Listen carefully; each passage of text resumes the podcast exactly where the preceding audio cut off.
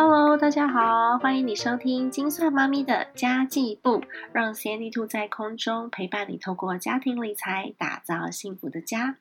那么今天呢，要来聊聊一个稍微严肃一点点的话题哦。很多人面对这个话题都蛮难以启齿的。那今天这个议题呢，是如果有亲人、有家人跟你借钱的时候，你应该要怎么面对呢？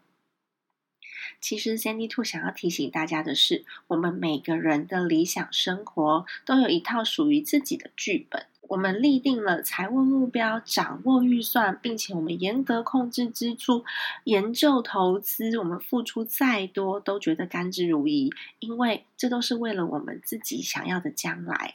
但是，其实最怕、最怕的就是刚好有一点小小成就的时候，这时候家里打了一通电话来，嘟嘟嘟嘟嘟嘟嘟。那一切就付诸流水了，因为啊，在华人的家族观念里面是没有财务界限的，那亲戚间很容易有理所当然的责任，那因为理所当然呢，所以常常就会产生像情感勒索啊、言语霸凌等等。嗯，其实很多人都会呃捍卫自己的尊严，明明需要帮忙。但是他却总是说：“你是要大家去死吗？我养你那么大一点用都没有。你以为我这样都是为了谁？你怎么可以这么自私？你一点感恩的心都没有，你也不想想是谁把你养大的？那其实很多人听到这种话，心里是不舒服的，尤其是从你爱的人嘴巴里讲出来。那很多人就会因为怕失去爱。”或是很在意别人怎么看你等等的因素而屈服，尤其是面对自己越亲的人，因为呢你很在乎他，所以他就很容易威胁到你。一旦进入情感威胁的阶段呢，这个亲人就会试图把罪责归咎在你身上，让你觉得很自责，进而去帮助他。但是其实这不是你的错啊，因此你身上的伤、心里的伤，就永远一辈子都弥补不了了。那其实我身边有这样子的一个亲人呐，只要每次意见不合，他就开始数落我说啊，你从小就不听话啊，当初要是都听我的话的话，嗯，就不会怎么样怎么样了。然后他会把他自己的失败跟他自己做出决策导致的后果，一切都就责在我的身上。那虽然这个人跟我很亲近。但是呢，他每一次讲这个话题的时候，我们的距离就会越来越远，越来越远，越来越远。那即便是很亲的亲人，到最后也会沦为表面功夫的往来了。那如果是很亲的人，或许我们可以忍一忍；但是如果这个人是另外一半的亲人，或是其实我们没有这么好，只是因为血缘上面有关系往来，那么就会为了人情，失去原本应该有的生活。那从此产生的这个裂痕，你是永远都弥补不了的。哦所以我是认为，家人呢本来就应该要有限度的金钱往来。最关键的就是你一定要设定你自己的底线，然后你要懂得如何去拒绝，然后去关心对方。那毕竟，真的爱你的人不会看着你为了他而牺牲自己，他也不会忍心你为了他牺牲你的孩子跟你的家人的。所以金牛在这边呢，就提供大家几点建议哦。第一点呢，你一定要量力而为，设好你付出的底线。毕竟，一年赚四十万的人，跟一年赚四百万的人，跟一年赚四千万的人，可以付出的程度是不一样的。我们普通人都没有办法接受对方无限上纲的需求的。所以呢，一旦我们决定要帮忙了，我们就一定要知道我们有多少能耐可以帮忙。如果你动用到自己能耐以外的费用的话，假设我们动用到了孩子的教育费，这意味着我们必须要短时间重新累积教育费的资产，否则呢，孩子就有可能会失去受教的权利。那动用到房子的头期款呢，就代表我们必须重新累积头期款，并且有可能被迫放弃买房，终身当无壳瓜牛。那么负责到底的结果，通常都会让自己陷入长期的财务困难。因此三 D Two 的建议是，你要直接告诉对方，你可以提供最大的帮助是什么。因为我们是家人呐，所以我们一定要提供对方帮忙，我们也不愿意对方受到伤害嘛。但是呢，你要好好的算算自己的金流状况，以后直接告诉对方你可以提供哪些的帮助，并且呢，一定要表示你的关心，然后说话的时候要很有诚意哦。这时候呢，紧急预备金的账户其实很重要。呃，Cindy Two 不断不断的强调紧急预备金的账户，因为这样子的情况也算是紧急状态呀。那 Cindy Two 建议呢，我们只动用紧急预备金，而且你不能够用光，以免呢你动用之后，你自己真的遇到紧急状况的时候，你自己会失去应变能力。那我建议的是，假设你的家庭预备金准备了六个月。那一个月是六万块，就是三十六万。那么你可以设定三分之一，也就是十二万来帮助你自己的亲人。那假设你的金额比较高，你也可以就是设定比较高的金额。那只要高于这个金额，你就必须要稍微狠一点心的来拒绝了。那第二点呢，就是我们要保持距离，但是呢要关心对方。家人之间，你就算拒绝了他，你也要关心他。如果你已经表态了，但是还是会要求你要付出全部的人，其实这样子为难你的人，他没有那么爱你啦。那。我觉得家人之间的关系一定要有。那除了关心以外呢，我们还得保持适当的距离哦。因为如果你越常跟对方碰面，你就越会感受到对方的压力，然后他对你投出的求救讯号的次数也会越来越多，越来越多。那你很想要帮忙，但是你付出的能力有限，那对方又很想要得到你的帮忙，所以拼命的跟你抱怨。这时候呢，双方都有压力的情况之下。反而你们言语间的争执也会越来越多哦。到时候呢，你就会因为很想帮助对方，所以你待在他的身边不离不弃，到最后呢，产生越来越多的摩擦而反目成仇。我觉得这很不值得，很不值得诶我看那个偶像剧，每次都在演说啊，大家手牵手一起度过难关，感情超好。但是其实现实的社会跟偶像剧往往都是相反的。你在巨大的压力情况之下，很难很难保持绝对的理智。当双方都有点 out of mind 的时候呢？保持距离，才能够维系住双方的关系，也才能够理智的跟对方沟通。所以这就是 Sandy Two 第二点提醒了。那第三点呢？你一定要坦诚说出自己的需求，因为每个人都有自己的需求，我们都要照顾自己的家庭啊。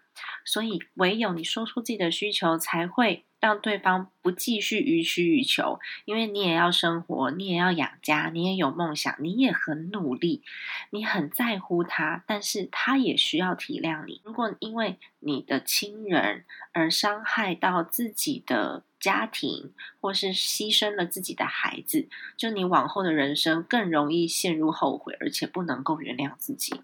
其实我也觉得这蛮不值得的啦。那第四点，我觉得是很重要、很重要的一点，我们。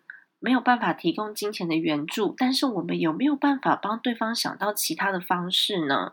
其实有些事情不见得要靠你借他钱才能够解决，有时候对方其实是有其他资源能解决的，只是他自己不知道而已。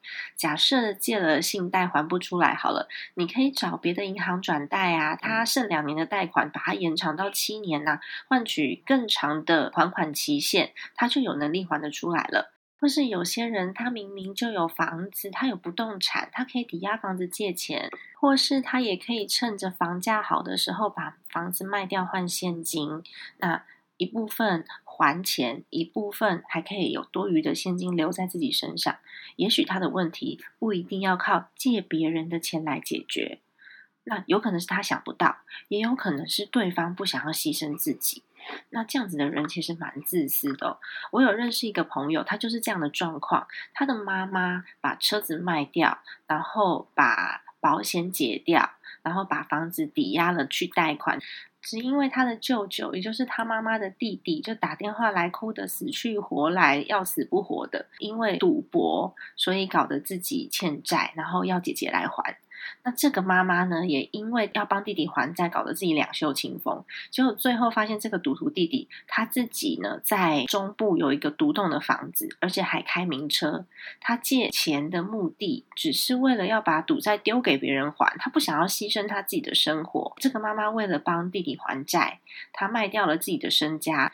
然后过了退休的年纪，也不太适合再去找工作了，所以最后不得已呢，把所有的债务全部都转嫁到自己的小孩身上，他的小孩得帮他还所有的贷款，而这个赌徒弟弟呢，一点责任都没有，他过自己的生活，而且还过得比那些借他钱的人都还要好。因此呢，Sandy 兔在这边建议大家，当你遇到有人跟你借钱、遇到问题的时候，我们一定要全盘的去了解状况。对方跟你借钱的目的是什么？他要拿来做什么？他有没有呃还款的计划？那个金额到底合不合理？有没有除了钱以外的方法是可以帮得上忙的？这都很值得去思考哦。那再来第五点呢？我相信很多人都对这一点有争议，但是它真的很重要，就是你借出去的钱一定要写借据，即便你是家人。就算我们心里面很明白对方没有能力还这笔钱，我们也不一定要他还了。但是呢，你还是要让他自己知道这笔钱不是送他的，你要让对方为自己的行为负责，并且让他放在心上。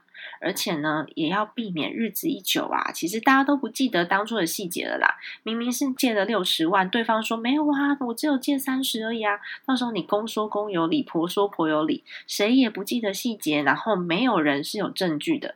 这样的情况之下，最破坏感情了，而且很难很难把钱拿回来。反而是写了借据以后，日后好相见。白纸黑字才能维持最客观，也可以维持你们的感情。那其实这方面呢，在写借据的时候，沟通很重要哦。因为我们的目的是要让对方签下借据，而不是为难对方。所以我们可以换个说法，例如说，哦，我只是要留个记录啦，就是怕大家久了会忘记啊，或者是说，啊，这个是我家里面的款项，我是跟谁谁谁调来的钱，那我必须要跟他有所交代，所以我必须要写这个东西。用用其他的方式来沟通，我们是要留下文字而已哦。那如果呢，你是碍于面子，或是你不想要给对方压力，然后你就想说，嗯，没关系，我可以一力承担。然后你期待什么？你期待对方很感激你吗？我觉得这个机会是非常非常小的，因为大部分的人都觉得说，哦，家人互相帮助是应该的。那么迎接你的呢，就只有长期的财务困难而已。那说实话啦，如果对方还是很为难你，那么你要想清楚哦，他真的把你当家人吗？还是他把你当成提款机了呢？这时候面对这样子的人，你反而要狠心一点。你发现对方其实很自私的时候，我们就应该要减少资助的金额，甚至我就不给了。因为钱应该要花在最重要的刀口上，不应该浪费在这些自私的人身上。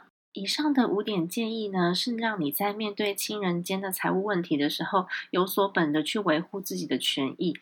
那在下一集的节目里面呢，Sandy Two 会提供一些建议，然后告诉你你如何去战胜自己的感性，用理智去面对相关的问题，不要让自己有这么大的罪恶感。以及呢，如果你真的要资助你的亲人的时候，你如何跟另外一半沟通呢？因为有的时候你跟另外一半沟通不好，也会伤害到你们彼此的感情哦。那每个人的能力有限，我们都要先稳固了自己，才有机会帮助。助别人，如果超乎你自己的能力，你就只能够帮这一次，因为这一次帮了你就倒了，再也没有第二次的机会了。所以保护自己是非常非常重要的。家家有本难念的经，现在你遇到什么样难以启齿的困难吗？希望你都可以以爱自己、爱家庭为核心，然后一切平安的度过。这一集就先分享到这里喽。如果你喜欢 Sandy Two 的频道，也请你记得把这个节目转发出去给朋友，让 Sandy Two 在空中陪伴你，透过家庭理财打造幸福的家。我们下一集再见喽，拜拜。